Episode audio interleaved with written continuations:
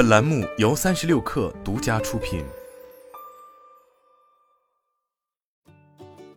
本文来自三亿生活。索尼 Xperia 旗舰手机上的耳机孔永远不会消失，但 Micro SD 卡插槽则很有可能会停用，至少到目前都还没有确认下一代产品会不会有这个功能。二零二三年三月下旬，一条这样的爆料信息跃入我们三亿生活的眼帘，并很快引发了我们的感叹。毕竟众所周知的是。如今，绝大多数的主流智能手机产品中，都已经既不配备三点五毫米耳机接口，也不支持存储卡扩展了。如果索尼方面在下一代 Xperia 旗舰上舍弃存储卡插槽，那么这也就意味着整个手机行业将不再有旗舰产品支持 Micro SD。考虑到顶级旗舰机型通常都代表着行业先进技术的发展方向。因此，这几乎也就等同于整个手机行业正式放弃了存储卡扩展这条技术路线。很显然，对于存储卡的爱好者们来说，这当然不是个好消息。但这实际上也会引出一个新的问题，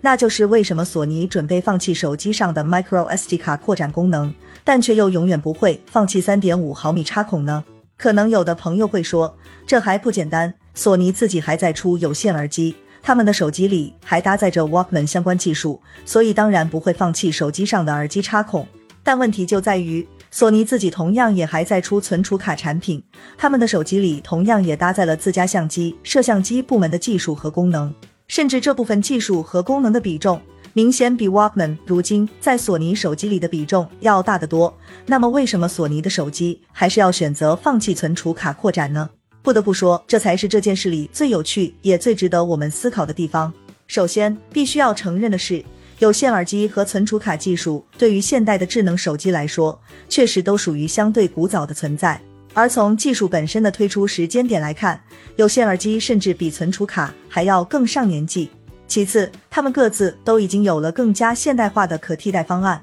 其中，有线耳机对应的自然是无线蓝牙耳机，以及其背后快速发展的各种蓝牙无损音频协议；而存储卡对应的，则是目前手机里容量越来越大、速度也翻倍提升的 UFS 闪存方案。最后，从相对恶意的角度去讲，取消有线耳机背后的潜在利益，当然也要比取消存储卡插槽更大一些，因为无线耳机的价格普遍比手机闪存容量的差价要大得多，特别是对于顶级设备来说。一 TB 的手机顶多也就比五百一十二 GB 贵出一千元上下，但旗舰级的蓝牙耳机可不是一千元能买到的，怎么也得花个三五千元才差不多。然而，尽管无线耳机技术飞速进步，但目前哪怕是最新的无线耳机所采用的振膜材质也好，基于的传输协议也罢，距离顶级有线耳机都还差得很远。这是因为有线耳机以及它背后所象征的传统 HiFi 音频相关技术。这些年同样也在进步，而且速度也不慢。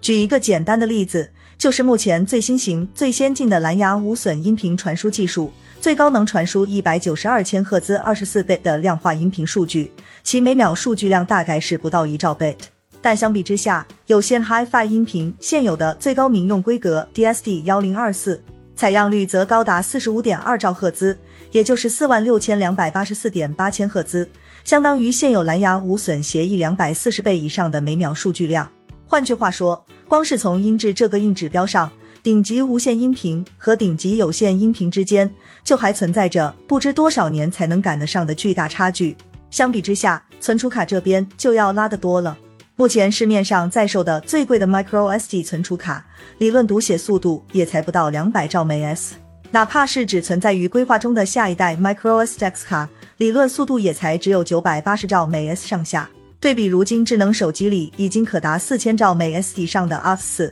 零闪存，简直是弱爆了。换句话说，站在索尼的角度来看，如果取消手机上的耳机接口，那么带来的直接后果就只能是音质的倒退。毕竟，哪怕是使用最新型的蓝牙耳机，也无法弥补这种用户体验上的损失。但相比之下，取消手机上的存储卡扩展插槽，却很可能反而会造成手机性能、日常使用流畅度的提升。因为少了低速存储卡的拖累后，手机无论是拍摄视频、照片，还是日常各种媒体文件的下载和读取，都可以完全在高速 UFS 闪存里完成。于是，这也就再一次提醒了我们一个事实，那就是存储卡在整个智能手机领域的消失，并不完全出自手机厂商拿容量卖高价这一商业考量。它同样也有很大一部分因素来自于存储卡领域本身的长期不作为。而比起诞生年代的老旧与否，参数指标是否严重落后，是否已经成为了拖累用户体验的因素，可能才是真正决定一项技术命运的关键所在。